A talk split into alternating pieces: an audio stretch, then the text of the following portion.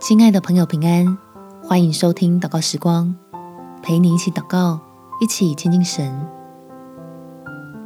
饶恕不是委屈，而是为了丰富。在马太福音第六章十四到十五节，你们饶恕人的过犯，你们的天父也必饶恕你们的过犯；你们不饶恕人的过犯，你们的天父也必不饶恕你们的过犯。一口吞不进去，发泄出来又没有溢出的怒气，只好求天父来挪去，免得白占据你我的心思，还堵住了神要赐下的福气。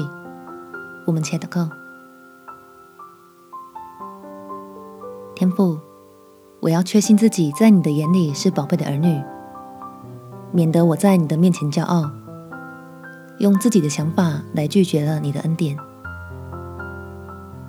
求你来安慰我，并且陪伴我走过内心的挣扎，使我受伤的情感是被你的爱来恢复，而不再只想着用亏损自己的方式来报复。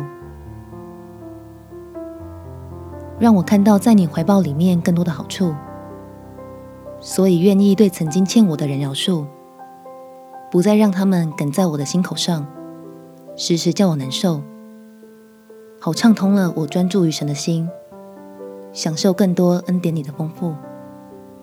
感谢天父垂听我的祷告，奉主耶稣基督的圣名祈求，阿门。有了神的爱，我们可以过得更好。祝福你有美好的一天。耶稣爱你，我也爱你。